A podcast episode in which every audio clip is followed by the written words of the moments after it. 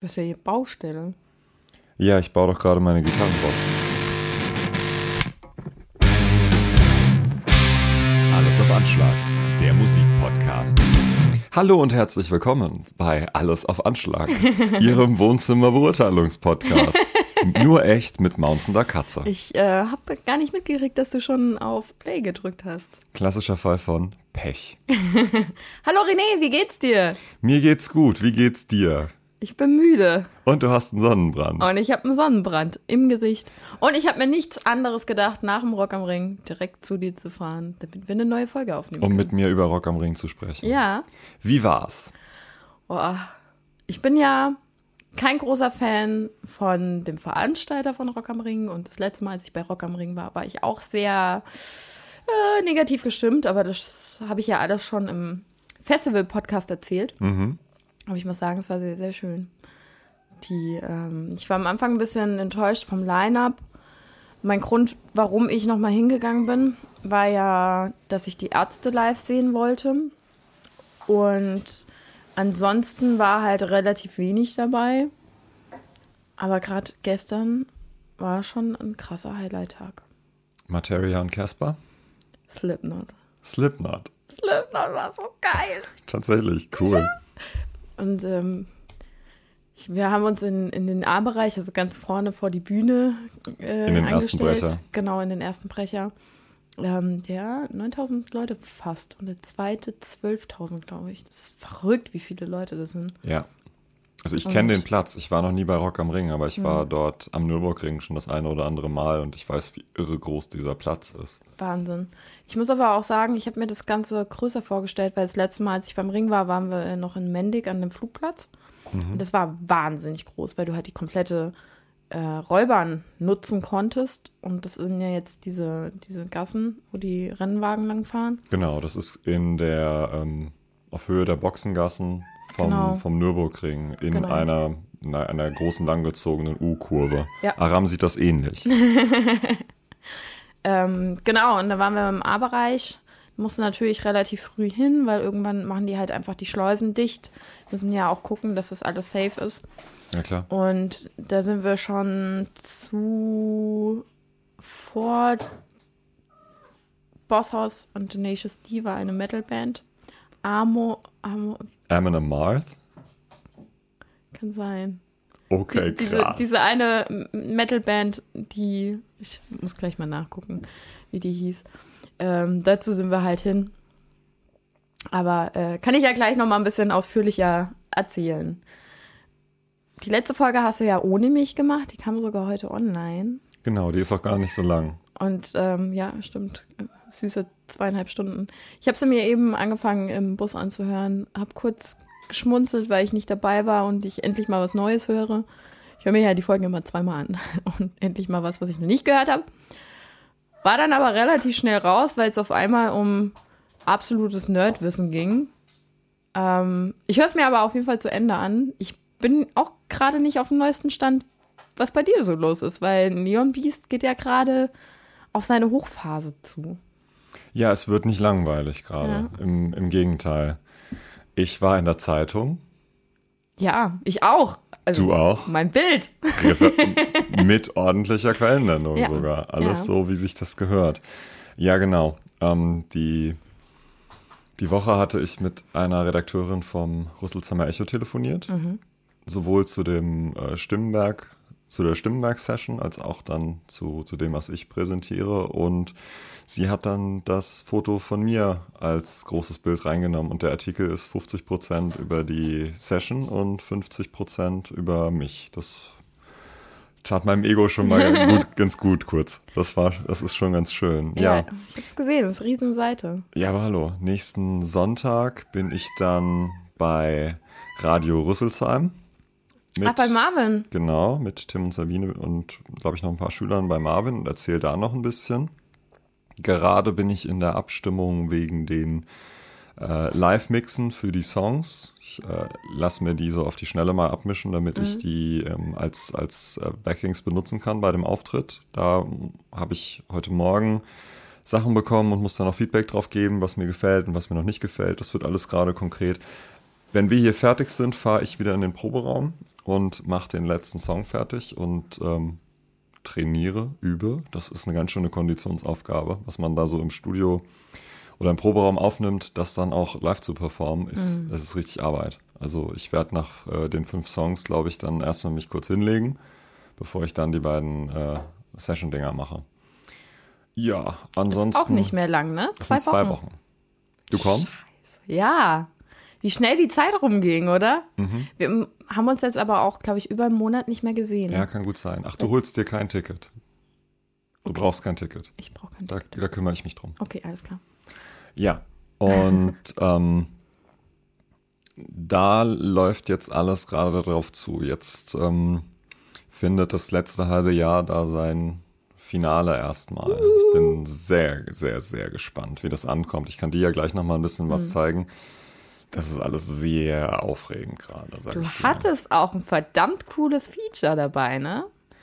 Ja. Hast du darüber schon in der letzten Folge was erzählt? Nee, ich glaube nicht. Willst du das schon erzählen? Das kann ich erzählen. Hast das ja auch auf Instagram mehr. gepostet. Ja, er ja auch. Ich hatte mit dem ähm, Nico, dem Investigativjournalist auf Instagram, ein bisschen hin und her geschrieben und äh, wir hatten uns ganz gut verstanden. Wir kannten uns eigentlich bis dato gar nicht persönlich, hatten uns Anfang des Jahres auf dem Autokino-Event Mhm. äh, mal persönlich kennengelernt, bis dahin immer nur so über, über Dritte oder ähm, geschrieben. Und dann haben wir uns einfach mal getroffen, haben sehr viel gebabbelt und noch ein bisschen Musik gemacht. Und dabei entstand dann dieses sehr, sehr witzige Feature auf dem Song Batmobile, den man ja in, dem, in der letzten Podcast-Folge auch mal hören kann. In durchschnittlicher Qualität. Ja, soweit bist du noch gar nicht. Nee, da, soweit- ist, da, ist, Spoiler! da ist Toll, jetzt Songmaterial. habe ich keinen Bock mehr.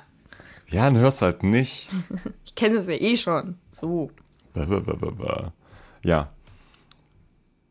Genau. Gangshouts habe ich zwischenzeitlich noch aufgenommen, ähm, einen anderen Song finalisiert. Es ist gerade alles sehr mit heißer Nadel gest- gestrickt. Es ist alles sehr spannend für mich, was gerade stattfindet. Ja, die Baustelle hier bei mir im Wohnzimmer hast du ja schon erwähnt. Ich bin gerade noch dabei, weil ich anscheinend noch nicht genug zu tun hatte, mir noch eine Gitarrenbox zu bauen. In 2x12er Maßen und die komplett mit Stickerbomb statt mit äh, Tolex zu verzieren. Arbeiten gehe ich auch noch. Ach so. Ja. Okay. Und manchmal schlafe ich auch. Aber nicht so oft und nicht so lange. Ich habe äh, die letzte Nacht auch sehr wenig geschlafen.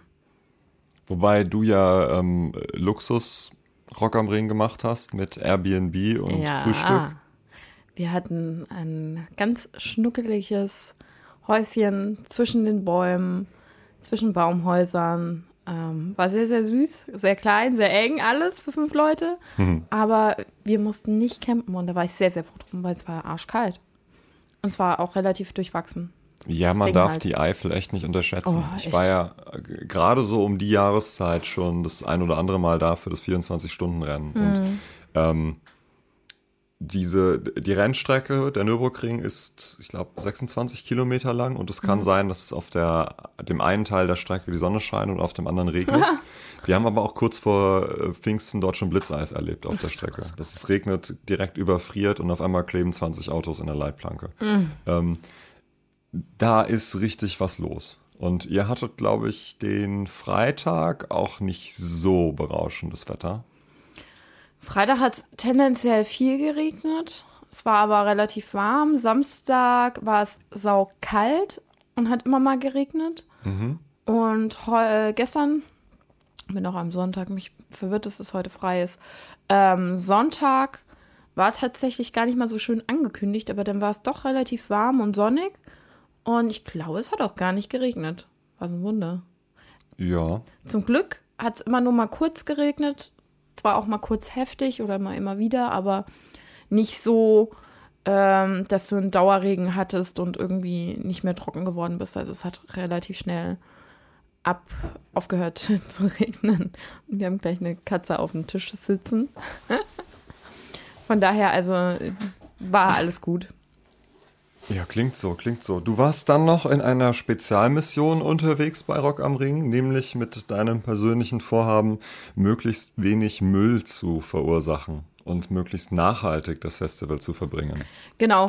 Ähm, das habe ich ein bisschen vorher auf Instagram, also Nachhaltigkeit und irgendwie Low Waste ist ja so eine Sache, in der ich mich, die ich versuche in meinem Privatleben zu integrieren und habe mir letztes Jahr tatsächlich schon Gedanken gemacht, als es wirklich ums Campen ging, wie ich das Ganze nachhaltiger gestalten kann und habe da eine kleine Fotoreihe gemacht von drei Fotos, was total simpel ist und was man einfach austauschen kann. Und es fängt dabei an, dass man halt einfach sein eigenes Besteck mitnimmt und Mhm. wiederverwendet, beziehungsweise eh Teller und Tassen mitnimmt, die man abwäscht, statt irgendwelche Einwegbecher oder Pappbecher, die man einfach wegschmeißt. Und ähm, dadurch, dass wir halt mh, gefrühstückt haben im, in unserem Airbnb und überhaupt da mehr waren, musste ich vieles dann gar nicht richtig mitnehmen. Also wir hatten schon so ein Grundstück an Essen dabei und das halt auch möglichst unverpackt gekauft. Aber so richtig spannend wird es dann erst beim Trebur, wenn ich halt auch campe. Wahrscheinlich werde ich auch beim Carben campen und da werde ich nochmal meine, meine Tipps nochmal in die Perfektion umsetzen. Ich bin gespannt. Und du hast ja auf jeden Fall auch schon Mehrweg Besteck und alles geholt, ne? Ja, schon seit Jahren. Also da bin ich wenigstens mal vorbildlich. Ähm, auch so aus reinen Praktikabilitätsgründen, weil es weniger Platz wegnimmt und weil ich diesen die, diese Zustände auf den Campingplätzen auf Festivals einfach total schlimm ist finde. Wenn da furchtbar. die Leute auch für drei bis fünf Tage sämtliche Zivilisation vergessen und in ihrem eigenen Müll hausen und Mhm. sich irgendwann über Ameisen und Ungeziefer wundern. Ich war da schon immer so, dass ich dann relativ schnell ans Pavillon oder irgendwohin den Müllsack geklebt habe und zugesehen habe, dass ich dann nicht im Dreck hause. Ja.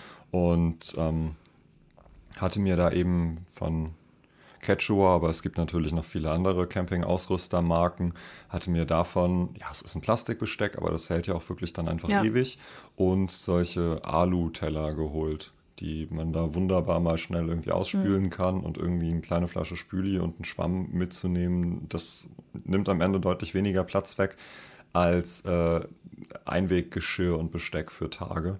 Also auch wieder gar nicht mal nur so aus dem Umweltaspekt, sondern wirklich auch aus dem rein praktischen Aspekt. Ja, total. Es ist einfacher.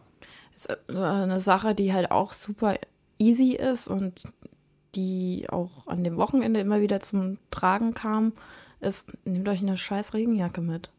Ja, die müsst ihr tragen. Ja, vielleicht nimmt die ein bisschen Platz weg, aber die meisten kann man halt einfach schön klein falten. Und man muss einfach nicht diese Plastikponchos nehmen, die sowieso nichts aushalten. Also man wird eh nass mit den Dingern. Oder es fängt an, darunter alles zu beschlagen und wenn, wenn man ja irgendwie aufgeheizt ist. Also das mit den Plastikponchos, ich verstehe das nicht. Ja, es gibt Regenjacken, die lassen sich in so einem kleinen Beutel Ja. zusammenknüllen und dann macht man die sich mit dem Karabiner irgendwie an den Gürtel oder an den Rucksack. Sowas habe ich auch, also sowas habe ich immer im Auto liegen, weil es da auch super praktisch ist. Genau. Das ähm, Rock am Ring hat dieses Jahr auch neue Sicherheitspolices, dass man nur noch einen Brustbeutel oder einen ähm, Rucksack in Größe A4, aber in durchsichtig mitnehmen darf und man darf auch keine Getränke mehr mit reinnehmen, also keine Flaschen. Früher hat man ja immer Tetrapacks genommen und die mit Gaffer sich umgeschnallt. Irgendwann hieß es dann, man darf keine Deckel mehr mit reinnehmen und mittlerweile darfst du halt gar nichts mehr an, an irgendwie Flaschen mitnehmen, außer Pfeifflaschen. Und es gibt überall Wasserstationen, die man, dann kann man sich das einfach wieder auffüllen. Das ist, das ist doch ganz gut. Ich denke, das Ja. hängt auch mit den ähm, doch irgendwie zunehmenden Terrorgefahren zusammen. Ja, Rock am Ring hat ja eine ziemlich kritische Vergangenheit. Die letzten Jahre liefen alle nicht so richtig rund. Und dieses Jahr, ich meine, der Samstag war immer noch nicht ausverkauft. Also das komplette Wochenende war definitiv nicht ausverkauft. Und der Samstag, glaube ich, es gab immer noch Karten an der Abendkasse. Es gab auch Beschwerden im Internet, trotzdem, dass irgendwie Einlasskontrolle und so viel zu lange gedauert hätte. Ach, Gerade Autos. Ach so, Autos. Weil das finde ich ziemlich interessant, weil ich fand, dass dafür, dass sie hier ähm, alles durchsichtig haben wollen und tr- total drauf achten wegen Terrorgefahr, haben die für mich nicht genug kontrolliert. Also weder die Rucksäcke, dass ich mal irgendwie meine Jacken rausholen könnte, ich hätte locker noch was mit reinnehmen können. Das war so, hm, naja, ich Es waren auch nicht super viele Menschen, die dann irgendwie, also wir haben nie super lange angestanden bei den Kontrollen. Du wirst halt zweimal gefilzt, die kontrollieren ständig deine Bändchen, Mhm. aber ähm, ich habe es mir schlimmer vorgestellt. Und ich meine, im Mendig war es auch schlimmer damals, aber da, das war halt auch ganz anders. Naja, Ja, zugute gehalten könnte man, aber ich weiß nicht, wie das da jetzt gelebt wird, dass man auch die Infrastruktur eben von, ähm, vom Nürburgring teilweise Mhm. nutzen kann. Ich weiß nicht, wie sie das machen. Die haben dieses Jahr ein, äh, ich weiß nicht, wie das heißt, irgendwas mit Mapping. Jeder, der sich die App runtergeladen hat, schickt automatisch seinen Standort in irgendeine Zentrale und daran erkennen sie, wo viele Menschen sind, wo Krisenherde entstehen könnten. Gerade in, in vergangenen Jahren wurde ja teilweise Tage, ich glaube, das eine Jahr wurde ja, war ja nur der Freitag und davon wurde abends ja auch schon frühzeitig abgebrochen Ja, genau. wegen Unwetter, ähm, dass, dass die halt schnell evakuieren können. Und deswegen haben sie sich dieses Jahr halt dieses Hightech-System überlegt, dass, dass die äh, über die App immer die Daten senden. Ja, macht durchaus Sinn. Also ich meine, so erfasst Google und, und äh, Apple und Co. ja auch, wo wie äh, Genau. Staus sind, Ja. indem sie sehen können, wo, wo sie viele Nutzer haben und entsprechend hochrechnen können. Finde ich clever. Total, vor allem, die mussten ja jetzt aufrüsten durch die schwierige Vergangenheit und ähm, merkt man ja, dass jetzt halt auch weniger Leute kommen. Ja. Wobei ich jetzt, du, du sagtest, das Line-Up war so mittelmäßig. Ich habe Mhm. es mir dann am Samstag mal durchgelesen und war dann doch positiv überrascht. Ich denke, Line-Up ist halt immer so eine Geschmackssache. Der Freitag zum Beispiel war für mich nichts dabei, wo ich gesagt habe, boah, das will ich unbedingt Bones sehen. MC und Raf Camorra Habe ich mir natürlich nicht angeguckt. Ich weiß, das wäre was für dich gewesen. hätte ich mir tatsächlich ähm, angeschaut, ja. Lief mitten in der Nacht. War mir einfach zu spät. Ähm, wir können ja einfach mal gerade zusammen drüber gucken. Ich glaube, du hast.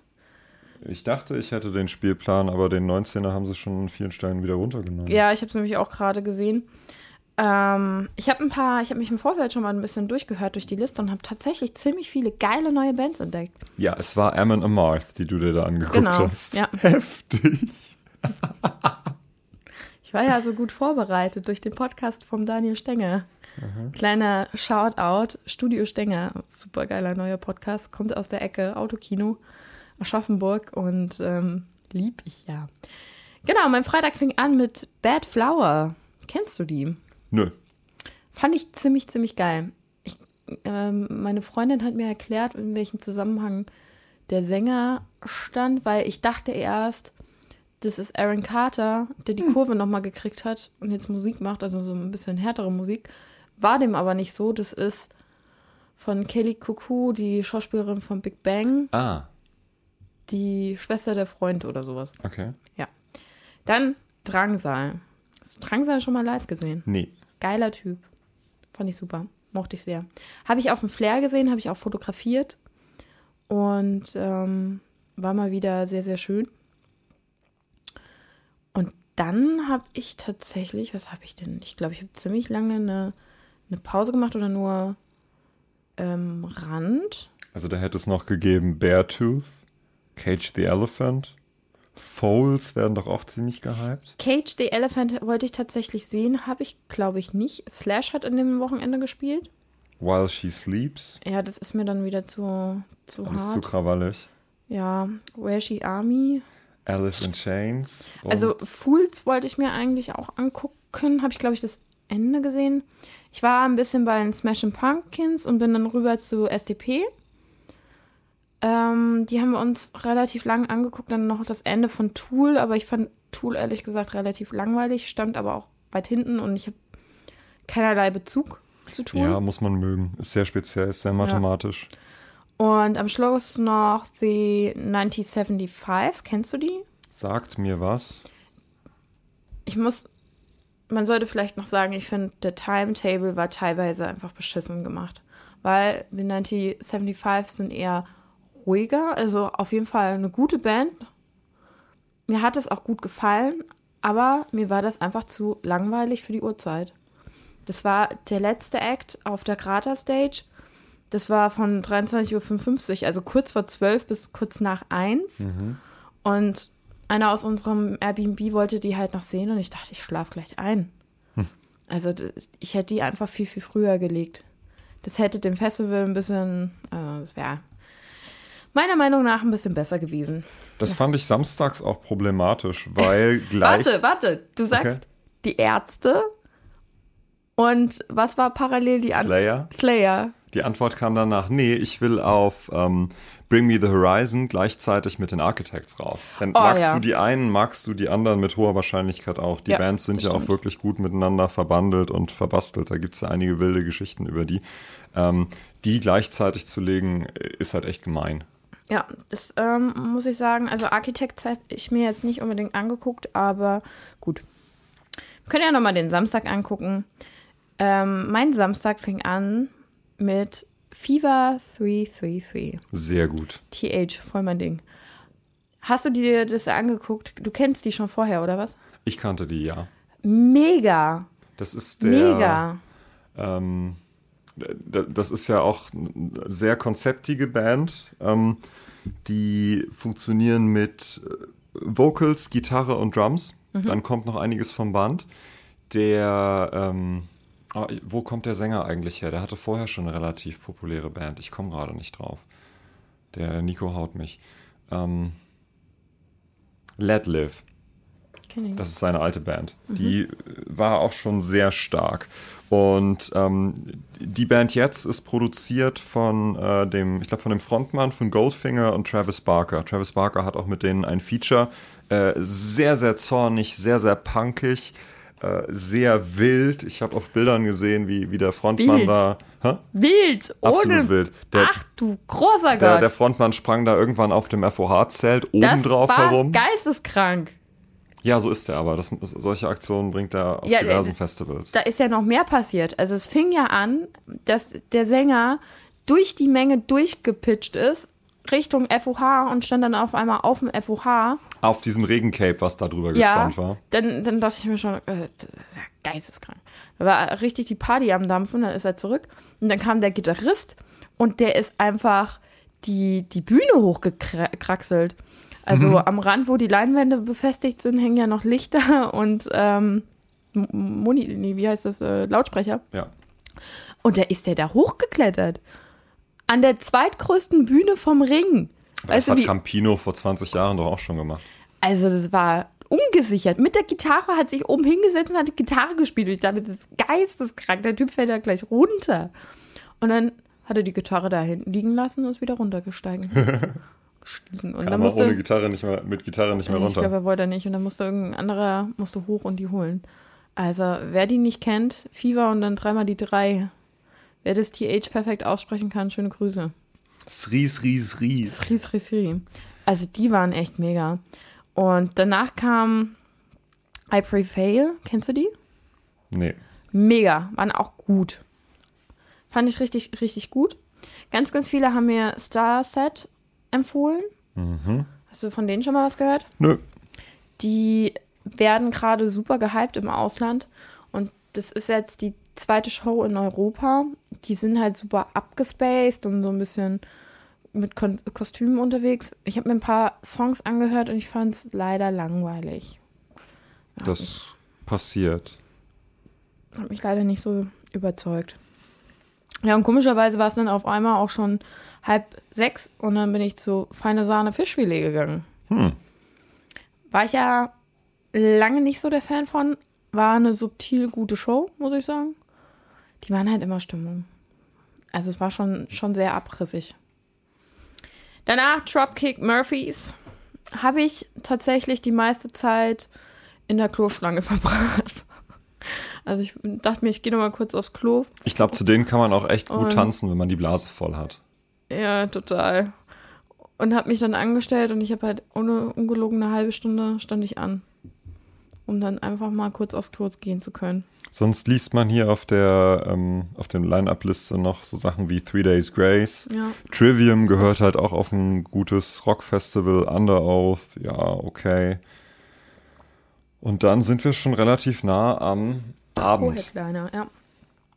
Nach den Dropkicks war ich natürlich bei Bring Me the Horizon.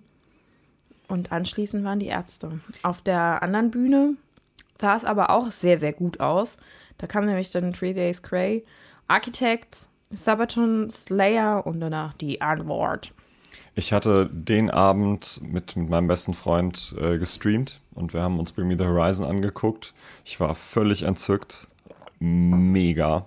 Wir hatten eben schon im Vorfeld kurz über die gesprochen und ähm, wenn man online guckt, dann gibt es auch viel Kritik. Einmal dafür, ähm, was für ein komischer Vogel der Sänger ist. Seit der letzten US-Tour papscht er sich ins Gesicht, nämlich diese, diese Wasseraufdrück-Tattoos und sieht aus wie so ein Cloud-Rapper. Mhm. Findet er anscheinend super lustig. Mir persönlich, ja, Mensch, wenn es ihm Spaß macht. Ich kann mhm. nachvollziehen, dass man Blödsinn macht. Und ähm, die andere Kritik war viel für, ja, aber die singen ja gar nicht live. Was die Leute dann, glaube ich, nicht verstanden haben, ist, ähm, dass der äh, Synthesizer-Mensch sehr viel von den Vocals auch übernimmt, damit man da einfach eine gewisse Konsistenz hat. Und die Kater Hallo. hauen sich gerade. Genau. Und ähm, dass bei so großen Chorelen natürlich das nicht von mit, mit zwei Vokalisten fun äh, funktioniert, sodass dann auch Vocals noch vom Band kommen. Und ich habe das eben im Vorfeld verglichen mit äh, Limp Bizkit.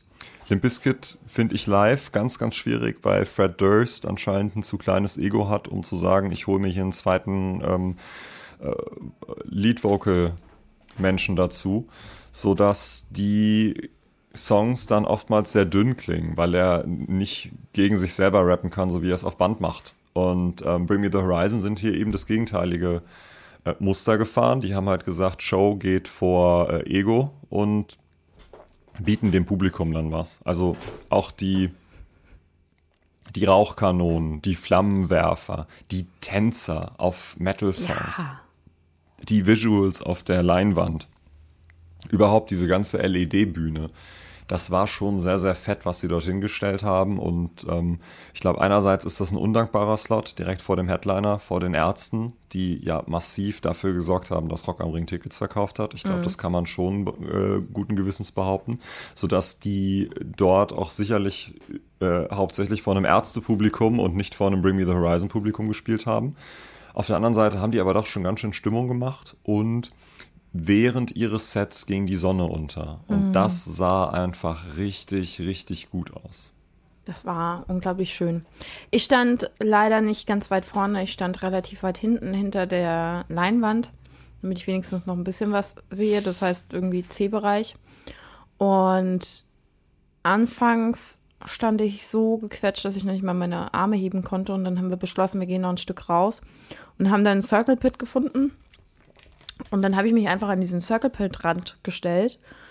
Und das war so unglaublich schön, weil du im, neben mir ging die Sonne unter und es war ein Circle Pit und die Leute haben sich gefreut, gleich im Kreis zu rennen und aufeinander zuzuspringen. Es war einfach unglaublich schön. Das Ding ist, was ich mitgekriegt habe, dass viele sich beschwert haben, dass sie so viele neue Songs gespielt haben. Also sie haben ja ausschließlich von den letzten drei Alben, beziehungsweise ausschließlich das Neue. Ich weiß gar nicht, du kannst es besser beurteilen. Ich glaube, es waren drei Songs vom alten Album, von den alten Alben.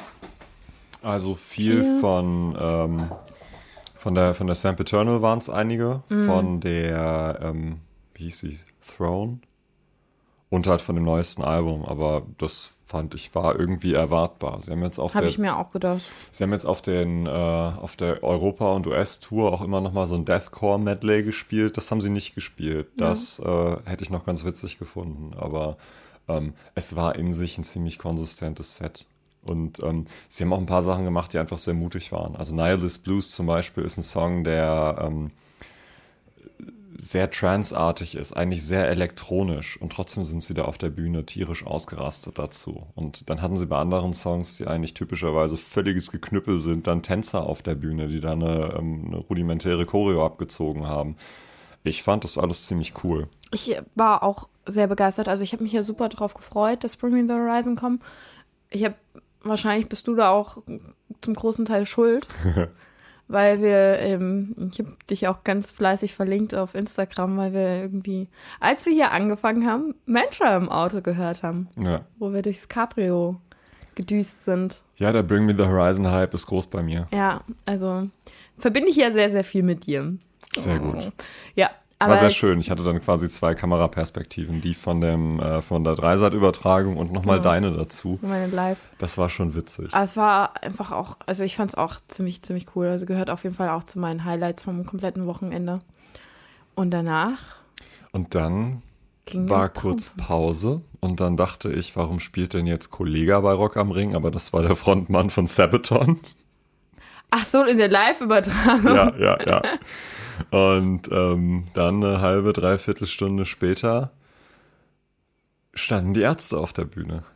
Das war ja, also mein Traum ist ja in Erfüllung gegangen. Ich war ja wirklich nur wegen den Ärzten da, um einmal die Ärzte live zu sehen. Und äh, falls irgendjemand das nicht weiß, der Ring hat da oder dem Lieberberg hat einen gewissen Exklusivvertrag mit den Ärzten abgeschlossen, sodass diese zwei Konzerte am Ring und im Park die einzigen Konzerte in ganz Deutschland sind für ein Jahr. Die Ärzte haben sich dann gedacht, so, ja, dann spielen wir halt außerhalb von Deutschland und haben jetzt im Vorfeld eine kleine Minitour gespielt durch sämtliche Länder um Deutschland herum. England, Tschechien, auch relativ kleine Gigs zum Teil. Ja, also super kleine Venues. Und man munkelt, oder eigentlich ist es klar, dass sie bald ein neues Album rausbringen und auch wieder auf Tour gehen. Ich gehe davon aus, dass gegen Jahresende da was kommt. Sie hatten ja auch drei neue Songs, glaube ich, gespielt. Genau. Ähm, ja, das war doch sehr, sehr beeindruckend. Ich habe um die Jahrtausendwende sehr viele Ärztekonzerte besucht und es dann irgendwann gelassen, weil ich das, dieses Pizza-Album Jazz ist anders, das fand ich richtig schlecht und fand auch das Publikum irgendwann auf den Konzerten schwierig. Also Moshpit auf Westerland, das verstehe ich einfach nicht und das ich war halt auch wirklich brutal. Ähm, Die Setlist war mega gut. Also sie haben ja zweieinhalb Stunden gespielt. 150 Minuten, ja. 150 Minuten, das ist schon unfassbar viel. 32 Songs und davon halt super viele Hits. Hits, Hits, Hits. Ja, auch viel Altes. Bei Ja. 2000 Mädchen habe ich angefangen zu weinen, weil es alles so schön war. Aber auch von der 5, 6, 7, 8 Bullenstart, also diesem reinen Fantape, äh, Bravo Punks haben sie gespielt, was kaum einer Da bin ich kennt. heraus. Es ist kompletter Fanservice dann. Ja. Ähm, ja, viel Neues, viel Altes. Es war ein sehr, sehr schöner Mix. Auch den, ähm, sie haben Lady gespielt. Das ist der Hidden Track auf der 13, bevor ähm, Halber Love Song war das. Sie Lustig. Lady angespielt und dann in, in Halben Love Song gewechselt. Ähm, man merkt, dass Rod mittlerweile wirklich ganz anders ist. Also früher auf den Konzerten war er so der Stille und so, komm, mach doch auch mal was Lustiges. Da kam nichts. Dieses Jahr nicht nur scheiß Tribüne, sondern auch noch scheiß Riesenrad. ähm, ja, man, man, man merkt, dass die, also man hat da die Spielfreude von denen richtig gemerkt. Oh ja. Die, die hatten Spaß, das kam wirklich ganz toll rüber und hat sich dann auch aufs Publikum übertragen. Ich bin super begeistert von Bela. Also ich wusste ja, dass Bela mal singt und halt auch Schlagzeug spielt und das ist ja einer von den wenigen äh, Schlagzeugern, die im Stehen spielen. Aber der ist da die ganze Zeit rumgeflitzt und hat halt auch sehr, sehr viel gesungen. Also war ja mein erstes Ärztekonzert, deswegen kannte ich das auch nicht anders. Ich dachte immer nur, Farin singt halt den meisten Kram. Also das war, war schon echt beeindruckend, was die da für eine Show abgeliefert haben. Ja, typisch ist dieser Wechsel, wenn die schwereren, komplexeren Sachen Ja. kommen, dass äh, Farin und Rod äh, Bass und Gitarre tauschen. Ja. Ähm, die politische Message kam auch wieder nicht zu kurz. Ja. Bela mit diesem äh, Woman for Trump T-Shirt, was Genau. er anhatte. Und auf seiner Bassdrum stand irgendwas, äh, This Instrument deafens fascists. Fand ich auch Äh, großartig. Habe ich nicht Ja. Habe ich nicht gesehen, aber äh, sie haben halt auch immer wieder so Jokes nebenher gemacht. Auch Ja. schön war der Banner am Anfang, als ähm, man hat nur ein, E und ein Ä gesehen. Von die, die Ärzte. Weiß nicht, ein IE und ein Ja, Ä oder ja, so. genau. Also nur so ein Teil, so nach dem Motto, der, der Banner war zu groß, wir können jetzt Ja. leider nur ein Teil aufhängen. Bühne ist leider zu klein. Ja. Und hast du den Einspieler von den drei Fragezeichen am Anfang Ja. verstanden? Auch Erklär mir das. großartig. Ähm, ich glaube, da, der Gag hat, glaube ich, keinen Subtext. Die haben einfach die Sprecher von den drei Fragezeichen engagiert für ein, äh, für ein Intro. Ach so, na gut. Ich glaube, kein, keine tiefere Pointe, aber ich fand es sehr lustig. Wie stehst du dazu, weil viele Kritiker sagen, dass sie so viel reden und so viel Ansagen machen? Das ist normal. Das ist völlig normal. Ich fand's auch nicht schlecht. jedem Live-Album liegt eigentlich mittlerweile nochmal eine ähm, extra Mini-CD oder nochmal irgendein Hidden Track bei mit dummen Sprüchen von der, von der jeweiligen Tour oder von dem jeweiligen Konzert. Wer das kritisiert, war noch nie auf einem Ärztekonzert oder hat die Ärzte nicht verstanden. Das ist so. Und es ist ja trotzdem nicht so, dass sie wenige Songs spielen. Aber ähm, das haben die schon immer so gemacht und daran wird sich auch nichts ändern. Und ähm, wer das kritisiert, kann kein echter Ärzte-Fan sein, ehrlich gesagt. Ich fand es ziemlich lustig. Also ich fand, fand auch gut, was sie immer so zwischendurch gesagt haben. Morgen spielen wir wieder, aber mit Masken. Ja, auch wir sind Slayer aus Ja. Berlin. So. Äh, da hat ja ein bisschen das Herz geblutet, weil irgendwie Bela und Rott werden auch gerne zu Slayer.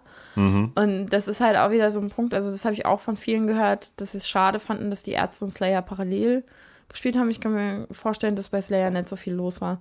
Vielleicht sind aber auch die ganzen jungen Menschen zu denen gegangen, weil wir hatten eine im Team, die 18 ist und die hat gesagt, sie kann mit den Ärzten nichts anfangen, die kennt die nicht.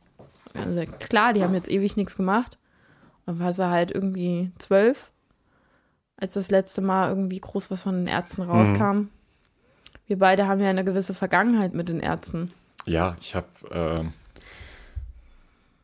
1994, 95 habe ich die Bestie in Menschengestalt und Schrei nach Liebe entdeckt. Das war gerade die Reunion nach der Trennung 89. Die haben sich irgendwie schon ein paar Mal entweder aufgelöst oder mal Pausen gegönnt. Hm. Seitdem habe ich die ganz viel gehört. Dann kam 98 die 13, zwischendurch noch ähm, die äh, Le Frisur. Wann kam die Planet Punk? Äh, Also da, da auch ganz abwechslungsreiche Alben. Und ähm, ja, also ich habe da einfach eine gewisse Geschichte. Ich bin damit groß geworden. Deshalb ähm, verbinde ich damit was. Aber ich kann sehr gut verstehen, wenn irgendwie jetzt ein 16- bis 20-Jähriger oder eine 16- bis 20-Jährige sagt, also die Ärzte sind mir völlig egal, Ja. weil die in den letzten Jahren nicht existiert haben. Wie, wie soll das funktionieren? Ich habe, ich erinnere mich tatsächlich auch noch an das erste Lied, was ich von den Ärzten wirklich mitgekriegt habe, war wirklich Schrei nach Liebe. Ich dachte, ich hätte auch das Video wirklich, als es aktuell war, rausbekommen. Und da meinte meine Freundin und ähm, Ärzte-Hardcore-Fan so 93, da warst du drei. So, äh, stimmt. also es war ein bisschen später, aber ich erinnere mich auf jeden Fall noch auf jeden Fall auf das, an das Video. Und ich erinnere mich auch, Männer sind Schweine an das Video. Das war ja damals. Oh mein 98. Gott, nicht nur der Text, sondern auch Lara Croft hat mitgespielt. Ja, und ähm, sie haben sich dann dazu entschlossen, die, ähm, die Special Effects, also Schlag, Schussgeräusche etc., in dem Song, äh, in dem Video lauter zu mixen als der Song. Also das war mehr ein kleines, kleiner Actionfilm Ja. als ein ähm, als, als reines Musikvideo. Da, da sind sie un, untretene Pfade dann, dann mal beschritten. Äh, der Song hat sich dann ja zum Ballermann-Hit entwickelt und die spielen den nicht mehr. Für die existiert dieser Song nicht mehr. Nicht was mehr. ich gut nachvollziehen kann. Das Ja, war so total. aus Versehen Ballermann- und Wiesenhit und ähm, damit war der Song abgehakt. Ja. Fand ich auch nicht schlimm. Sie haben Nee, ja ganz viele nicht. andere super Songs. Ja, total. Sie haben auch, bevor Westerland kam, haben sie gesagt, sie sind jetzt eine, eine Karaoke-Band und haben nur den Beat angespielt und das Publikum hat mitgesungen, aber in einer Caribbean, jamaikanischen Version. Ja, sowas gab es in der Vergangenheit dann eher bei den indizierten äh, Songs. Also sie haben es ja mehrmals mit Alben auf den Index geschafft, wegen provokanten Sachen, wie mittlerweile sind die, glaube ich, alle runter vom Index. Die Sachen Geschwisterliebe, Claudia hat einen Schäferhund und so. Und Geschwisterliebe haben sie dann nur noch ähm, instrumental gespielt und gesagt, der Song heißt Ritt auf dem Schmetterling und ist ein ähm, Instrumentaltrack und das Publikum hat den dann halt gesungen. Ja. Kann man auch als Hommage daran wieder verstehen, an die alte Zeit. Ja, Sams danach haben sie es ja auch noch richtig Ja. richtig gespielt.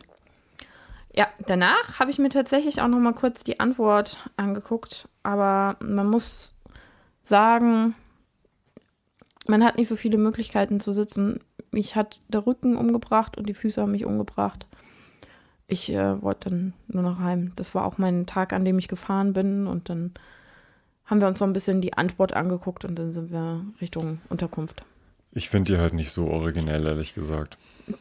Ich mag die auch nicht so. Ich finde die, also ich bin ja ein großer Deichkind-Fan und man könnte vielleicht sagen, dass sie ja auf so eine ähnliche Ecke kommen, aber ich fand es auch ein bisschen anstrengend. Die haben eine krasse Show. Die ähm, Frau hat nicht live gesungen, die, die, die, kommt ja immer in Oktaven. Das ist ja unglaublich, was die für ein Stimmvolumen hat, aber man weiß ja auch nicht so richtig, was davon echt ist und was davon irgendwie vom mhm. Band kommt. Ne? Und dann sind wir beim Sonntag. Sind wir auch schon beim Sonntag.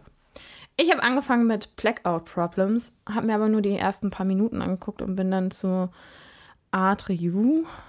Mhm. Habe ich das richtig ausgesprochen? A Trio sage Trio. ich, aber man kann alles sagen, was man möchte. Genau, das ist. Ich habe letztes Jahr tatsächlich eine, eine äh, Hochzeit fotografiert.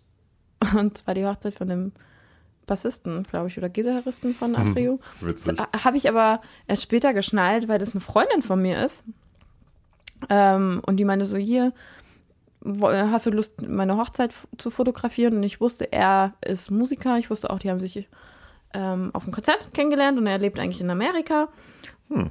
Und dann waren auch Bandmitglieder da und alles cool. Und dann hinterher habe ich Fotos veröffentlicht und krieg eine Nachricht von einem Kumpel so, ach krass, du hast die Hochzeit von dem und dem fotografiert. Und ich so, ja, woher kennst du den? Ah, der, der, spielt bei hier Atrio oder Atrio.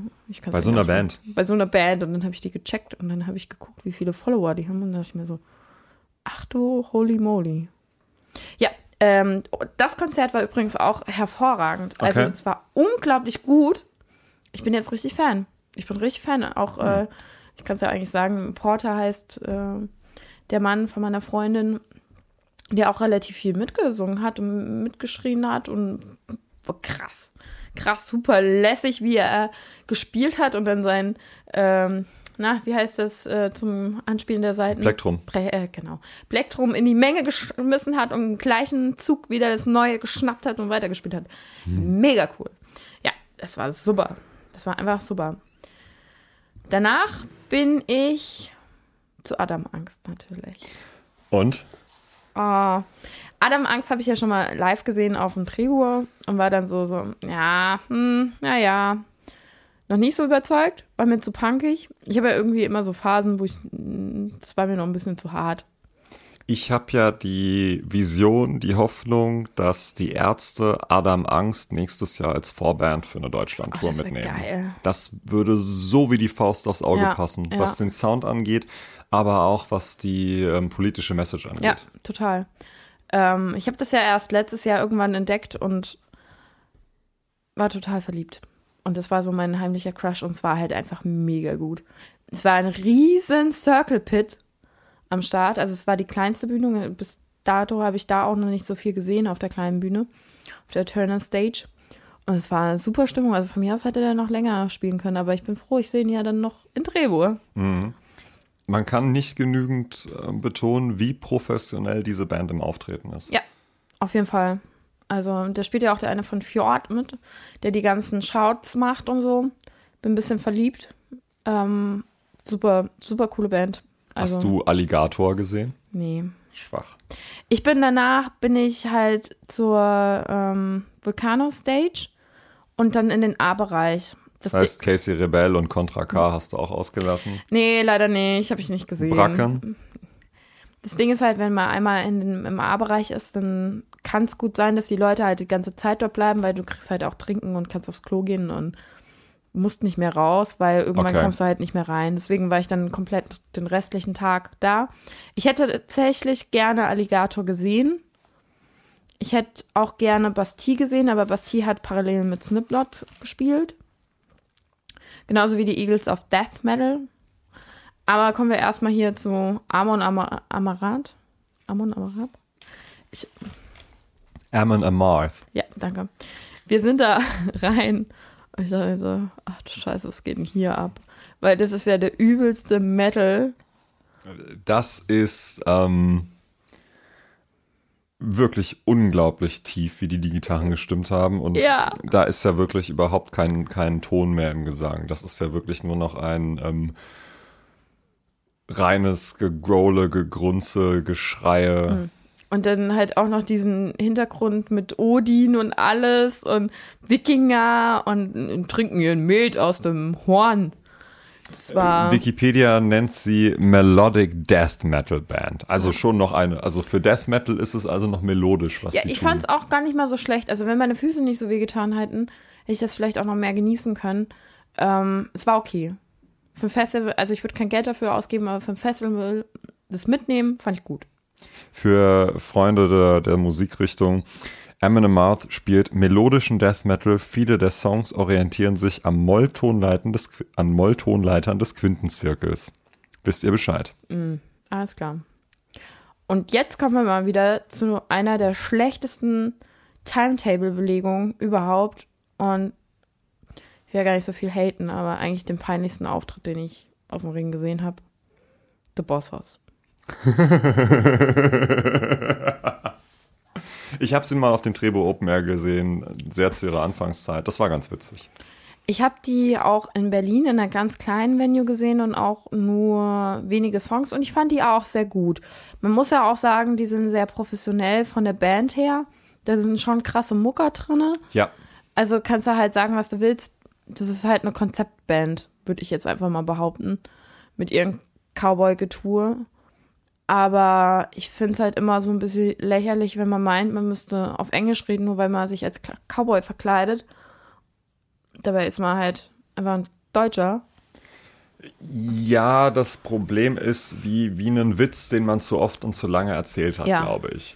Ähm, und sie machen das nicht parodistisch. Also das passiert ja nicht mit einem ironischen Unterton. Nee. Und ähm, als ich die das erste Mal live gesehen habe, kam ich auch, überhaupt nicht auf die Idee, dass es eine deutsche Band wäre. Ir- Irgendwo aus dem Berliner Raum, glaube ich.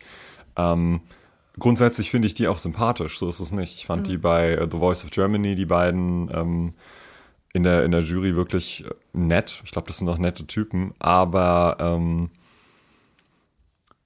ich finde, dieses musikalische Konzept ist ein Stück weit auserzählt. Dieses äh, Rockabilly Country Covern von Pop-Songs. Dann haben sie mittlerweile auch einiges an eigenen Songs Ja. im Programm. Und ähm, ich glaube, würde das alles mit einem Augenzwinkern passieren und zwischendurch mal eine deutsche Ansage kommen oder so. so Ja, also von- mm, ab und zu reden sie halt auch Deutsch. ja, aber Ich glaube, das macht es aber auch noch, noch lächerlicher. ja, also ich glaube, die nehmen sich dabei selber zu ernst. Und Mhm. das ist, glaube ich, das Problem. Ja, also das war aber auch. Das, das große Problem ist halt, du kannst nicht erstmal so eine Metalband nehmen, dann kannst du, äh, stellst du da die Bosshaus hin und danach kam Tenacious D und dann Slipknot. Was ist das denn für eine Reihenfolge? Und du hast halt einfach gemerkt, dass das Publikum keinen Bock auf die hat, weil es halt irgendwie thematisch auch nicht so richtig reingepasst hat. Und dann meinten sie, so, jetzt alle hinsetzen. Ja, wie jeder hundertste, also jede Band hat ja einmal gesagt, hinsetzen. Und dann haben sich halt super viele nicht hingesetzt, weil die einfach keinen Bock auf die Band hatten. Und dann, dann hast du halt gemerkt, die haben gespürt, dass, dass der erste Wellenbrecher halt nicht, für die da war. Fans sind, ja genau. Lag vielleicht daran, dass die meisten Menschen, die da standen, ein T-Shirt anhatten, wo so ein komisches S drauf war. Ja, das ist dann halt das Problem, wenn das vom, vom Line-Up her nicht irgendwie zusammenpasst. Die Wahrscheinlichkeit, wenn du kein Bosshaus-Fan bist und die nicht kennst, dass du dich dann davon überzeugen lässt, dass das eine gute Band Ja. ist, ähm, das ist einfach sehr gering. Also das eine ist natürlich der, der Umgang mit elitären Fans. Das ist ja so ein ähm, Metallica-Phänomen gewesen aus deren Anfangszeiten, dass ähm, wenn die als letztes gespielt haben, das Publikum bis Metallica kam, einfach mit dem Rücken zur Bühne stand und mit Mittelfinger in die Luft. So. Ähm, das ist nicht die feine englische Art. Ich finde, wenn man auf einem Konzert ist, gerade mit, mit Vorbands, dann und man weiß doch, die, die Hauptband hat die als Vorbands auch ausgesucht, die Ja. sind mit denen unterwegs, dann sollte man den Bands auch aus ähm, Fairnessgründen mal eine Chance geben. Und ähm, viele Bands kündigen ja dann selber ihre Vorbands mittlerweile auch an, Ja. um, um diesen Effekt zu erzielen. Auf einem Festival, finde ich, haben die Bands vor dem, äh, vor dem jeweiligen äh, Headliner oder Co-Headliner, da haben sie diesen Bonus nicht. Also definitiv haben, haben Bo The Boss House nichts mit, mit, ähm, mit Tenacious D oder mit äh, Slipknot zu tun. Und- Aber auch nicht mit der Metalband, die ich nicht aussprechen kann. oder mit Amon Amarth, genau. Das passt einfach alles von vorne bis hinten nicht zusammen und ähm, da tut der Veranstalter den Bands keinen Gefallen mit Ja. und auch dem Publikum nicht. Und das ist schon, ja, dann hast du zwar irgendwelche vermeintlich großen Namen auf dem Plakat und ich kann mir auch gut vorstellen, dass man The Boss Hoss bucht, um die äh, The Voice Gucker abzuholen, Ja. so wie du ähm, Raf Camorra oder Contra K buchst, um äh, da noch ein bisschen deren Fame mit abzugreifen, einfach dich möglichst breit aufzustellen. Aber ähm, das musst du im Line-Up dann richtig planen. Und entweder hast du dann separate Bühnen, wo du sagen kannst, okay, ich gucke mir jetzt hier den ganzen Tag nur Hip-Hop an und dann packst du sie einfach hintereinander und dann spielt da Contra K und Bracken und Alligator Genau, und das äh, ja Casey dann- Rebell. Genau, das war auf der Krater-Stage dann so. Finde ich, kann man machen, geht voll Klar. klar. Ich bin da auch nicht so, dass ich sage, auf dem Rockfestival hat kein, kein Rapper was äh, zu suchen. Dafür Nee. sind die Genres viel zu sehr miteinander alle verwoben und so. Aber ähm, du kannst gewisse Sachen einfach schwierig kombinieren. Und das ist einfach ein, eine komplette Fehlbuchung dann. Oder eine Fehlplanung. Buchung geht immer, immer noch irgendwie klar, aber die Planung ist einfach kompletter Quatsch. Ich hätte die halt zum Beispiel, hätte ich denen den Slot gegeben mitten in der Nacht, wo The 1975s waren. Ja, So ein Nachhausegeh-Band halt. ja. Ich würde nicht die Slots komplett tauschen, aber ich hätte mir halt die 1975er früher besser vorstellen können und dafür The Boss House einfach später und im anderen Kontext. Aber ich will da auch gar nicht so richtig viel lästern. Ich denke, das sind krasse Musiker. Die Show war ja auch ganz nett. Aber man hat halt einfach gemerkt, dass das Publikum nicht so richtig dabei war. Und ähm, das hat sich dann halt auch nochmal auf die Band übertragen. Und es war ein bisschen schade. Hätte ich halt einfach anders gemacht. Aber danach kam Tenacious D. Und ich habe die ganze Zeit gesagt so, oh, eigentlich brauche ich die gar nicht, ich würde lieber zu Alligator gehen. Aber dadurch, dass ich dann im A-Bereich war, bin ich nicht mehr rausgegangen. Und dachte mir so, ich habe die doch letztes Jahr zweimal gesehen. So, warum soll ich noch mal hin? Und ist mir eingefallen, ich habe Kyle Guest zweimal gesehen. Aber nicht Jack Black. Aber nicht Jack Black. Kyle Gass ist ja, glaube ich, ja, definitiv. An der Gitarre ist er die Koryphäe, Ja. grundsätzlich. Ja. Aber Jack Black ist ja einfach ein ganz, ganz großartiger Entertainer. Oh ja. Oh ja. Die haben eine super Show gemacht. Es war sehr, sehr lustig. Und er kam in einem Tangarian, also ein Game of Thrones T-Shirt auf die Bühne. Und ich dachte mir schon so, hell yeah. Geiler Typ. Einfach geiler Typ. Die zwei, einfach super. Ich bin leider nicht so der große Fan. Mir war der Film auch nicht mehr so richtig im Kopf. Ich, mein Plan für heute Abend, dass ich mir den Film nochmal angucke. Ähm, The Pick of Destiny. so heißt er. Ich habe die ganze Zeit überlegt, wie er heißt. Aber die haben schon eine gute Show gemacht. Es war eine gute Stimmung. Und danach war mein Highlight. Ich muss ja sagen, also bei mir auf Platz 1 ist definitiv die Ärzte und Slipknot Und Eminem Marth. und Emerald Moth. Aber Slipknot, die haben halt schon echt. Also die Bühnenshow war unglaublich.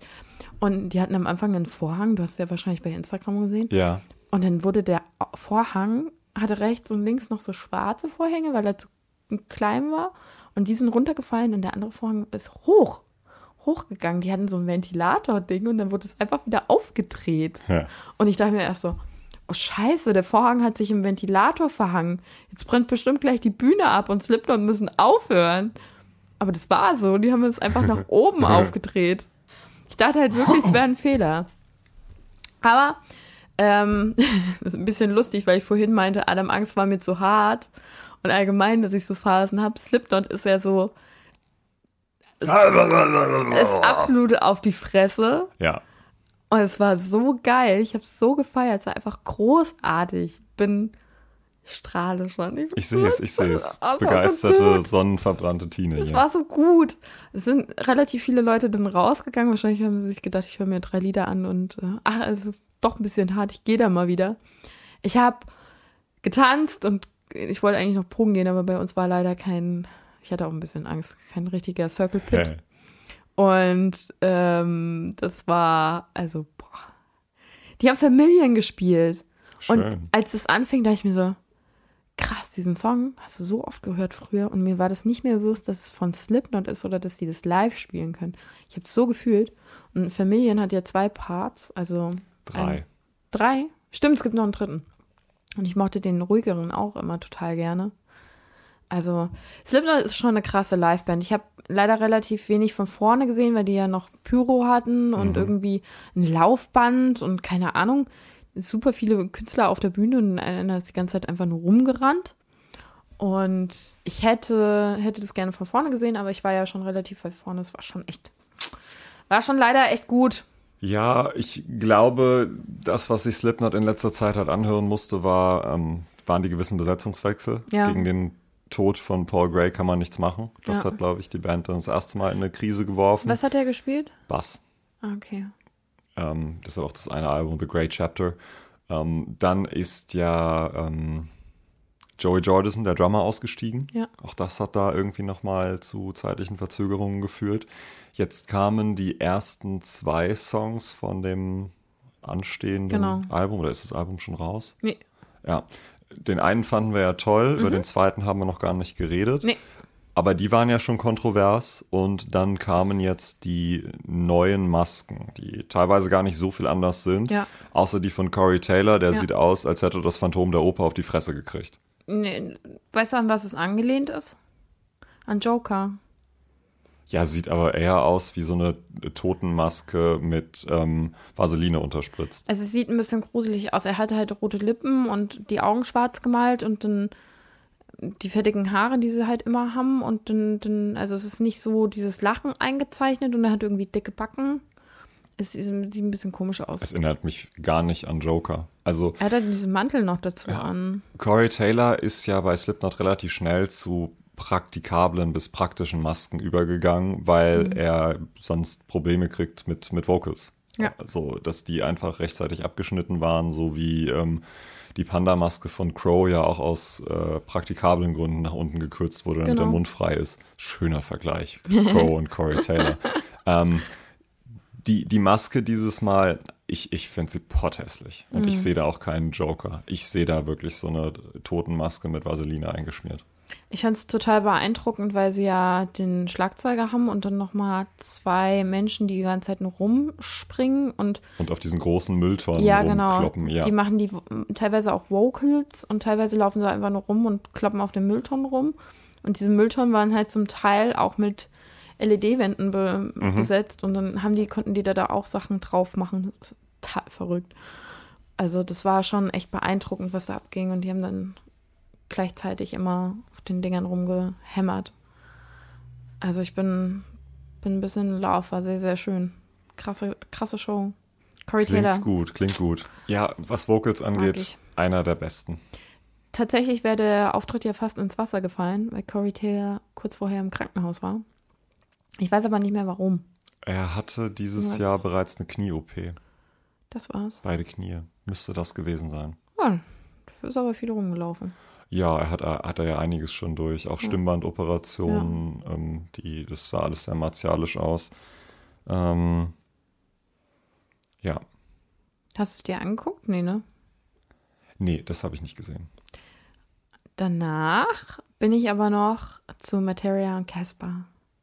Und es gibt ja irgendwie, also ich hätte mir nur Blümchen danach noch angucken können, als größeren Un- Unterschied irgendwie von Metal, ist es Metal, Slipknot? Po Ja. Post-Metal, Core, was auch immer, Metalcore, Zu- New Metal, ja. zu Hip-Hop. Und war, also ich habe ein bisschen was verpasst am Anfang. Ich habe auch nicht das Ende komplett gesehen, weil wir dann gefahren sind.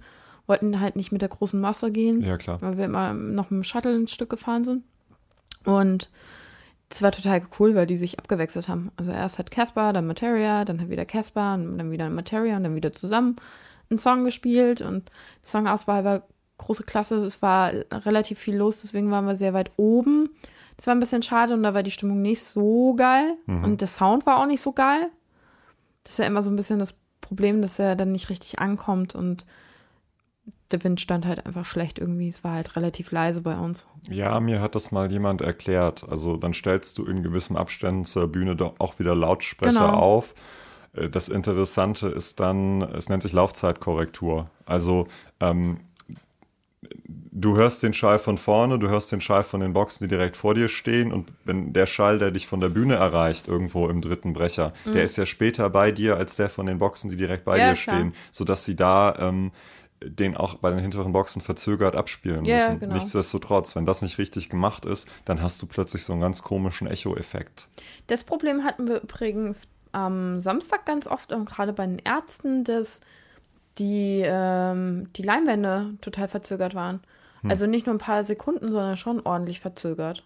Auch mit Bring Me the Horizon. Hm. Und was richtig kacke war, dass in einer von diesen Boxen war eine Lounge-Party, wo Dubstep lief.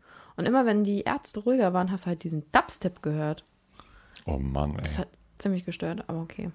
Ja, Caspar und Materia waren auch mega. Die hatten hier wieder ihren Monster dabei, ihren Monster Truck und haben darauf gespielt. Fand ich ziemlich cool. Also wieder irgendwo auf dem Campingplatz oder wie? Nee, oder auf der ähm, Bühne. Den, der, der stand beim FOH, so in der Mitte. Ah, okay. Und dann auf einmal standen die da drauf und haben den hochgefahren und haben da halt ein paar, paar Songs gespielt. Die haben zum Beispiel auch Mittelfinger hoch von Caspar gespielt, aber halt in neuer Version. Oh, schön. Das war ja eigentlich ein Track früher mit äh, Favorite und Kollega sogar. Krass, echt?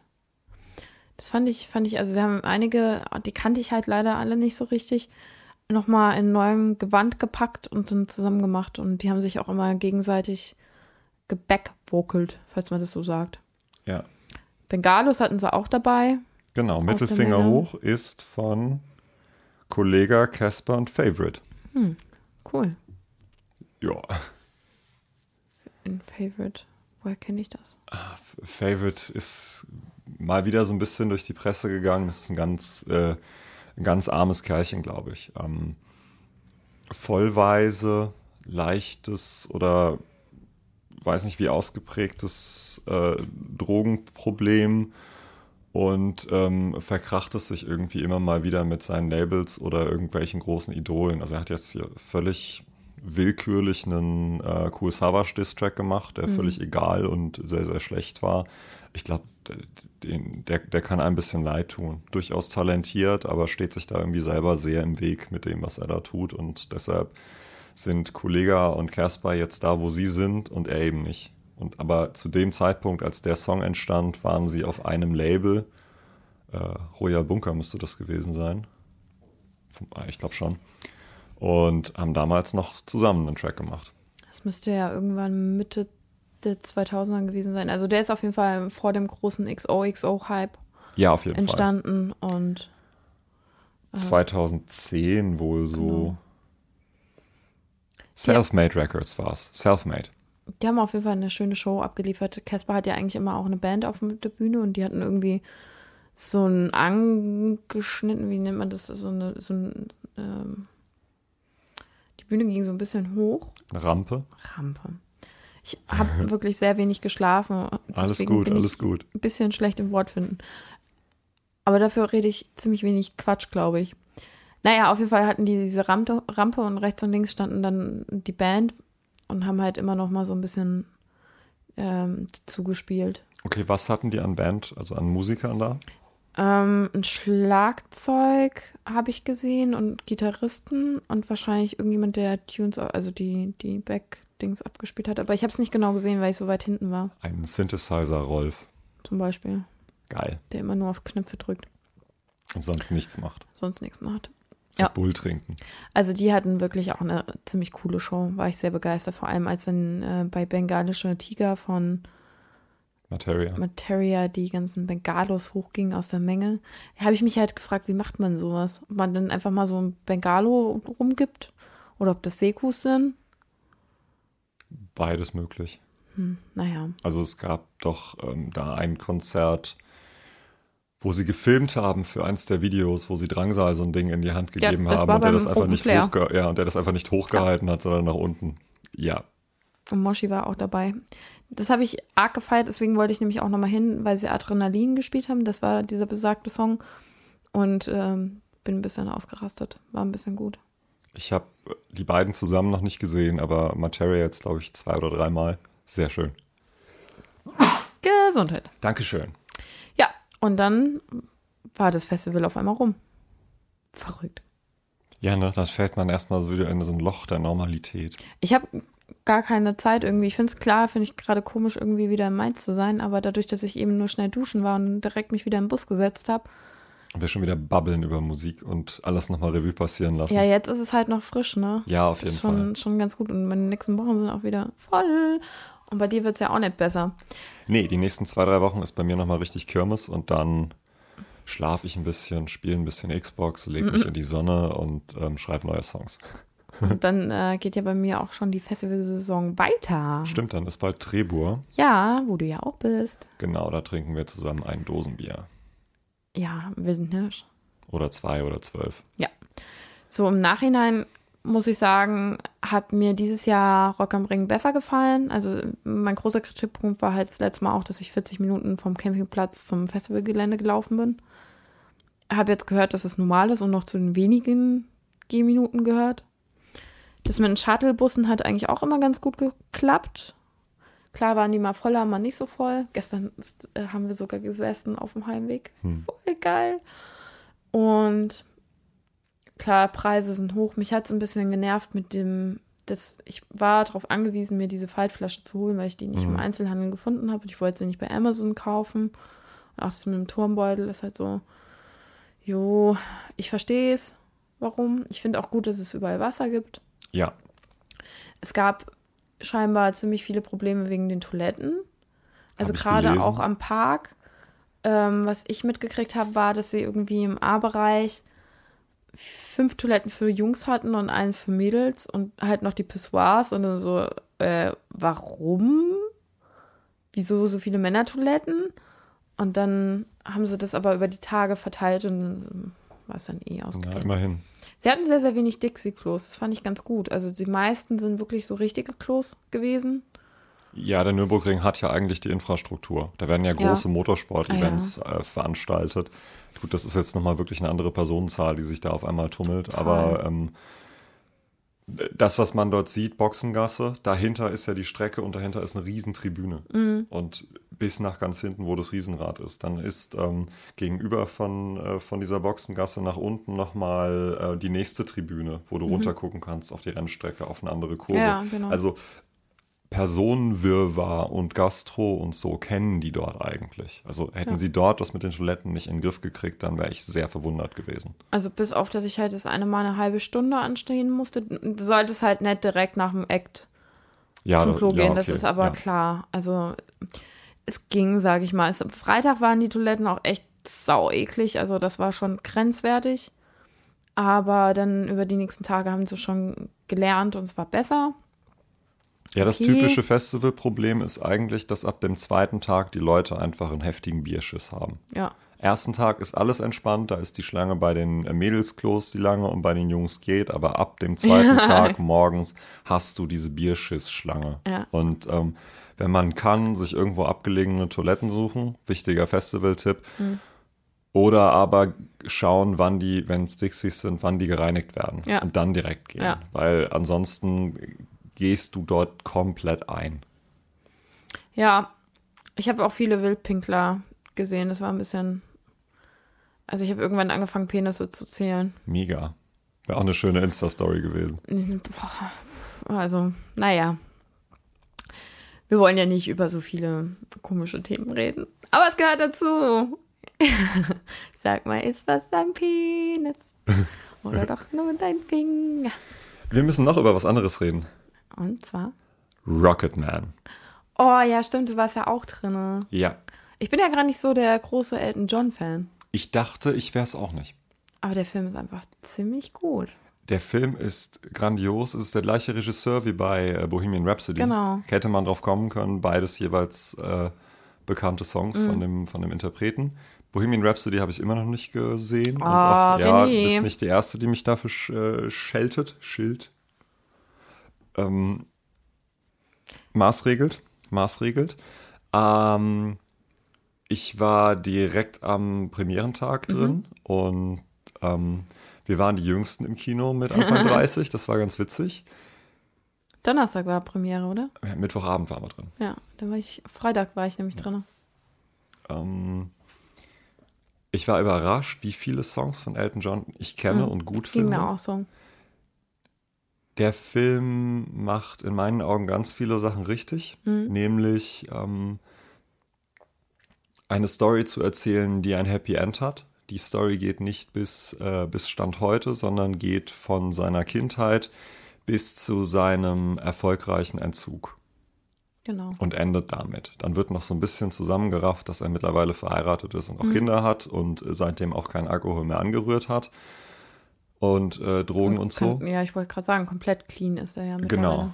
Auch, auch diese sexuellen Eskapaden, sich das alles eingestellt hat und er höchstens, und wird augenzwinkernd gesagt, noch so ein gewisses Shopping-Problem hat, was ihn ja aber auch irgendwie sympathisch macht mit, mit seinen ausgefallenen Outfits.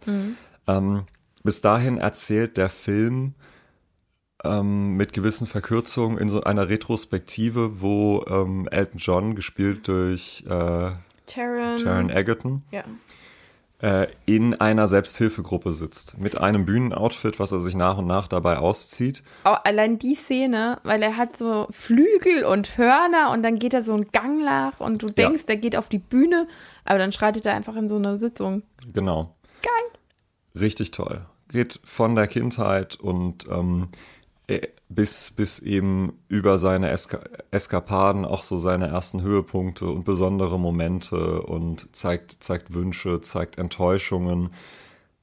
Ich fand es bestechend, wie, wie ehrlich der Film ist, dafür, dass Elton John da auch mit dran gearbeitet hat. Ja. Der Film geht nicht glorifizierend mit Elton John um.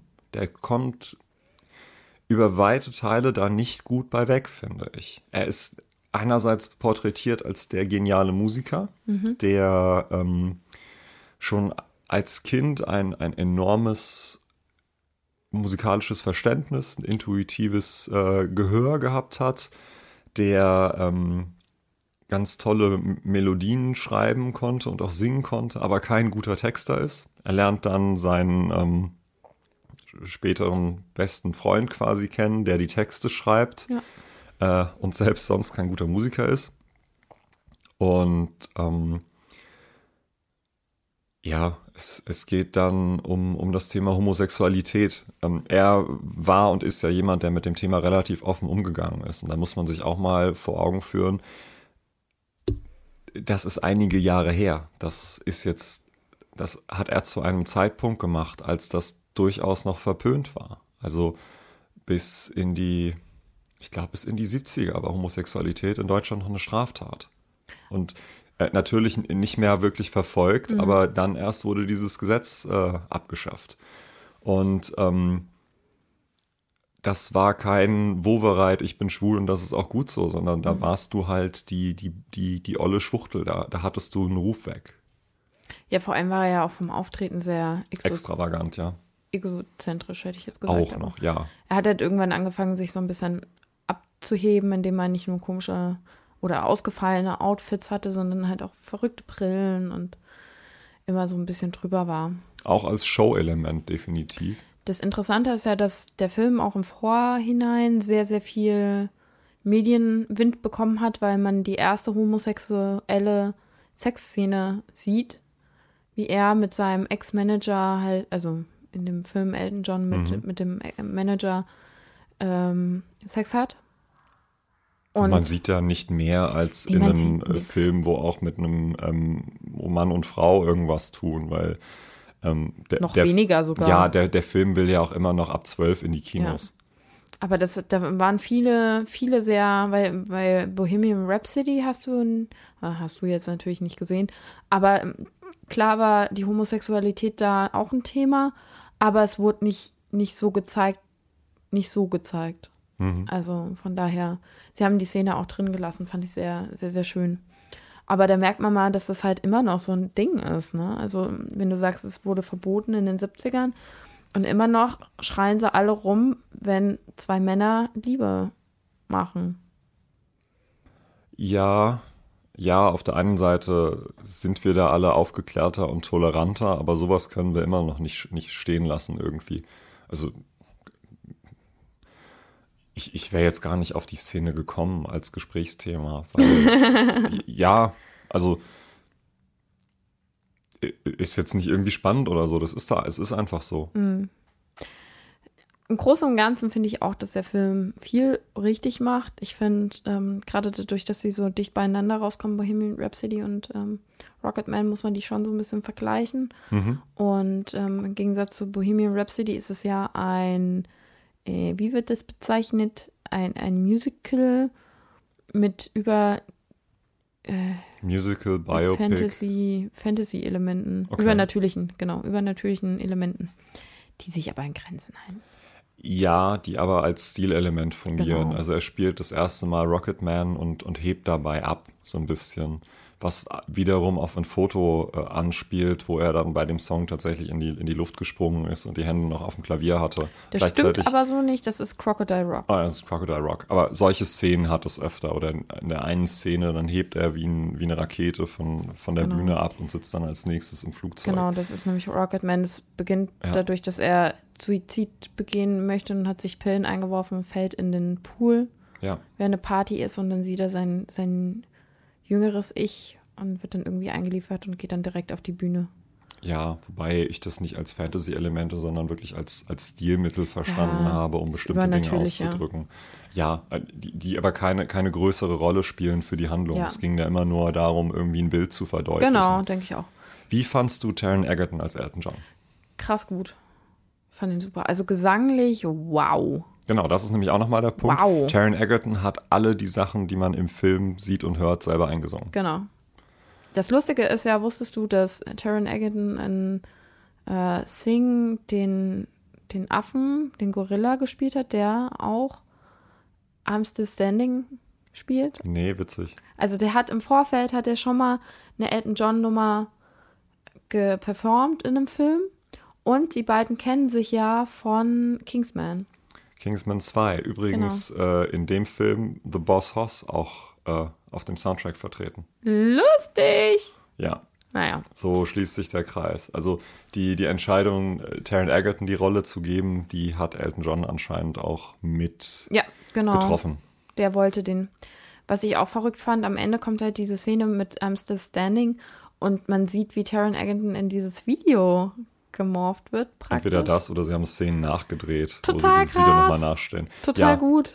Da, damit, damit endet der Film und ich glaube, der Spoiler ist auch, ist auch okay. Also, das ist ja soweit bekannt. Elton Ja. John hat die Kurve gekriegt Ja. und ähm, der, der Film geht in, in, die, ähm, in die Credits rein, in dem relativ nah am Originalvideo nochmal das I'm Still Standing Video äh, dargestellt wird. Und sehr schön ist auch, in den Credits zeigen sie Fotos, Originalfotos von Elton John, die jeweils für bestimmte Filmszenen ähm, Inspiration, äh, Inspiration waren für die Kostüme von äh, Taron Egerton. Und das ist wirklich alles unglaublich gut und liebevoll und detailliert gemacht.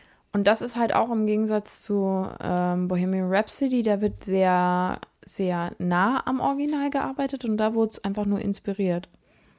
Also da hat man schon gesehen, dass es nicht eins zu eins irgendwie dieselben Sachen sind. Es ist halt auch verrückt, weil Elton John halt einfach noch nie lebt. Das Lustige ist, er hat ja einen Tag später in Wiesbaden gespielt. Mhm. Und ich mochte den Film. Also große Empfehlung, wer noch nicht drin war. Ja, kann man sich absolut angucken, auch wenn man kein großer Elton John-Fan ist oder glaubt, das nicht zu sein. Ich war sehr, sehr überrascht, wie viele Songs von ihm ich kenne und wie viele Songs von ihm ich wirklich toll finde. Musikalisch müssen wir nochmal, oder hast du noch was? Ich wollte nur sagen, dass ich die Musik in meine Playliste gezogen habe und jetzt höre. Sehr gut. Ja, was wolltest du sagen? Musikalisch müssen wir noch über das Rammstein-Album reden.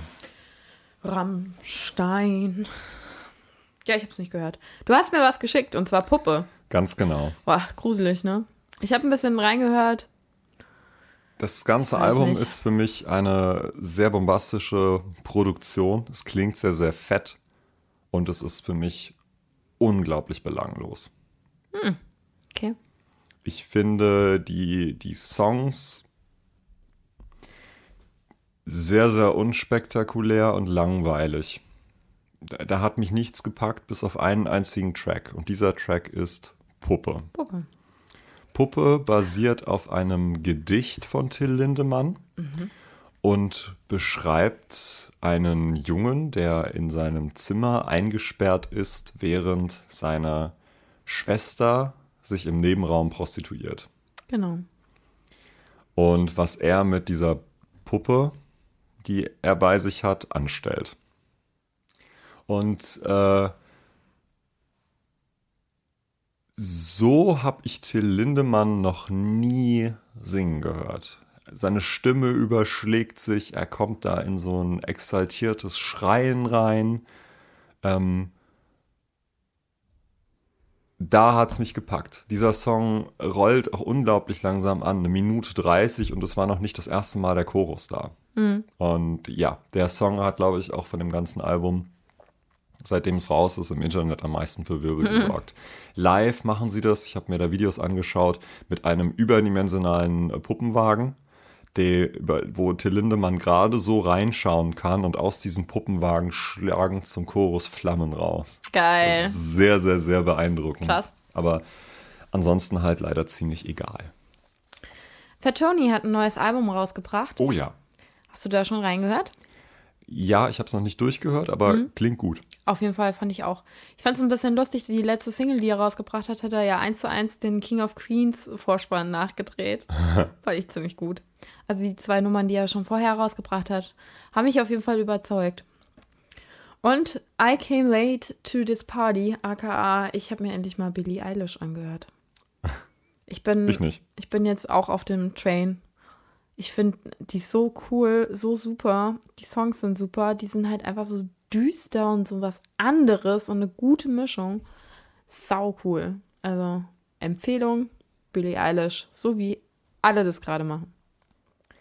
Ähm, kann ich nicht unbedingt empfehlen, ist aber irgendwie zumindest eine Erwähnung wert. The Black Eyed Peas featuring Snoop Dogg, Be Nice. Was? Sehr wildes LED-Video. Das, was äh, The Black Eyed Peas da machen, ist unglaublich egal. Das klingt wie so ein, ähm, wie so ein Song für, ein, für einen Schüler-Contest zum Thema nett sein. Aber Snoop Dogg kommt dann da rein äh, für einen Feature-Part und das, was er macht, ist noch ganz witzig.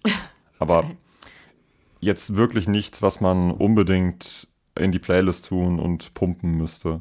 Das neue Die Strange-Album ist raus, wieder sehr mathematisch, sehr krawallig. Ich bin noch nicht komplett durch, macht auf jeden Fall auch Spaß. Ah, hier, ich habe auch noch ich habe noch mal eine alte Liebe ausgepackt. Eine Sache, die ich ziemlich häufig höre und die mich auch sehr bewegt hat in der Zeit. Also ich habe gerade so zwei Interpreten mehr oder weniger, die ich sehr viel höre. Und das ist halt einmal den Rocketman hm. ähm, Soundtrack und das andere sind die Venga Boys. Oh, weia. Die Venga Boys sind ja jetzt gerade wieder so voll im, im Thema, weil sie in Wien vom, vom äh, Rathaus gespielt haben. We're going to Ibiza wegen dem Skandal. Ja, die ähm, Österreicher haben den Song ja auch in, den, in die Streaming-Charts mhm. gepumpt als Kritik an äh, der Regierung. Fand ich sehr, sehr witzig. Ja, ich fand es auch lustig, deswegen höre ich jetzt immer wieder die Venga Boys zwischendurch und feier's hart. Ja, dann ist jetzt noch raus das äh, Emil Bulls Coveralbum. Mixtape heißt es, glaube ich. Oh, ist das jetzt raus? Ja. Zum 25-jährigen Bestehen der Band mhm. haben sie ein paar Songs gecovert. Mm, ich, ich weiß nicht so recht. Ich weiß nicht so recht. Es ist ein Emil Bulls Sound auf jeden Fall und so ein paar interessante Nummern sind dabei. Das äh, Placebo-Cover hat mir durchaus Spaß gemacht, aber im Großen und Ganzen ist das leider alles sehr unoriginell, uninspiriert. Hm. Schade. Da, da, da, hätte man mehr draus machen können. Das ist so, als hätte man wirklich nach 80 Prozent gesagt, okay, passt jetzt, lassen wir so liegen. Und das, das, ich mag die Emil Bulls wirklich gerne. Das war das erste Konzert, auf dem ich war, so richtiges Konzert. Damals äh, das Album Angel Delivery Service und in, in Wiesbaden im, im, im, Schlachthof, in dem mhm. kleinen, in der Räucherkammer mhm. war das. War ganz toll, großartiges Erlebnis, wirklich Jahre, Jahrzehnte her. Aber das Coveralbum, das ist es nicht. Schade. Ja, wirklich. Ich hätte mir, mir mehr gewünscht. Witzige äh, Nebenfakt dazu aber, ähm, mein Projekt heißt ja jetzt Neon Beast und Emil Bulls haben vor einigen Jahren mit dem Rapper B-Tide ein äh, Metal-Rap-Crossover-Album gemacht und da ist auch ein Song namens Beast drauf. Kann man sich mal anhören. Mhm. Ich wollte gerade sagen, ich bin gar nicht mehr so im Musikding drin, aber also effektiv habe ich die letzten Tage keine Musik über mein Handy gehört. Wäre ja auch doof gewesen. Wäre auch doof gewesen, halt nur die ganzen Live-Sachen. Ähm, von daher weiß ich gar nicht mehr. Ich bin, bin ja, stürze ja gerade aus dem Festival hier hin. Also es ist noch alles sehr, sehr frisch. Dann würde ich, glaube ich, mit einem äh, Serientipp hier den Sack zumachen wollen. Aha. Auf Netflix und dann wird es doch wieder ein bisschen musikalisch. Äh, How to Sell Drugs Online Fast. So gut, die Serie. Ich habe sie schon durchgebinged. Ich auch. Ähm, Warum musikalisch? weil Olli Schulz dort auch mitspielt. Ja, oh, das ist so lustig. Ja, ähm, das kann man sich sehr, sehr gut angucken. Das kann man sehr gut nebenher schauen, wenn man möchte. Produziert von der Bild- und Tonfabrik, soweit ich weiß. Da macht es dann auch Sinn, dass Bjarne Mädel und äh, Olli Schulz da auftauchen. Und ähm, ja, es geht um einen wenig coolen Jungen auf einer deutschen Schule, der um seiner Freundin, die gerade aus dem Auslandsjahr kommt, zu imponieren, äh, Drogen kauft, die nicht los wird und anfängt, die online zu verkaufen. Total schöne Serie. Kann super schnell wegsnacken. Sind, glaube ich, nur sechs oder acht Folgen, a halbe Stunde, glaube ich. Und total schön, wie Netflix da oder beziehungsweise wie die Serie mit der, mit der vierten Wand, dritten Wand, dritten Wand spielt.